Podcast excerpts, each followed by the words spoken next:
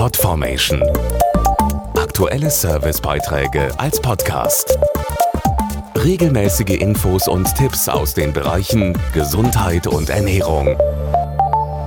Vom 8. bis zum 15. Oktober läuft die bundesweite Woche des Sehens. Ihr Motto Augen als Fenster zur Welt.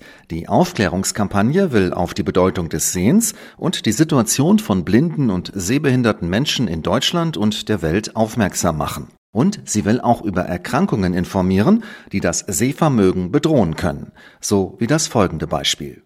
Retinitis pigmentosa ist eine Netzhauterkrankung, die in Deutschland etwa 40.000 Menschen betrifft. Dazu der Facharzt für Augenheilkunde Professor Ulrich Kellner. Unter Retinitis pigmentosa versteht man eine Gruppe vererbbarer Netzhauterkrankungen, die von einer verminderten Sehkraft bis hin zur Erblindung führen können. Von allen Unterformen ist die X-chromosomal vererbte, auch XLRP abgekürzt, diejenige mit dem schwersten Verlauf. Meist erkranken dabei Männer, da diese nur ein X-Chromosom haben. Zwischen dem Auftreten von Symptomen und der Diagnose vergehen durchschnittlich mehrere Jahre. Da die XLRP meist schon vor dem zehnten Lebensjahr auftritt und relativ schnell voranschreitet, ist nach einer sorgfältigen augenerziehenden Untersuchung der Gentest für die Diagnose entscheidend. Dabei reicht es, wenn eine einfache Blutprobe in ein Genlabor geschickt wird. Bisher sind mindestens 150 Gene als mögliche Auslöser identifiziert. Auch wenn es bisher nur wenige Therapiemöglichkeiten gibt, ist der Gentest entscheidend. Es erlaubt die Sicherung der Diagnose,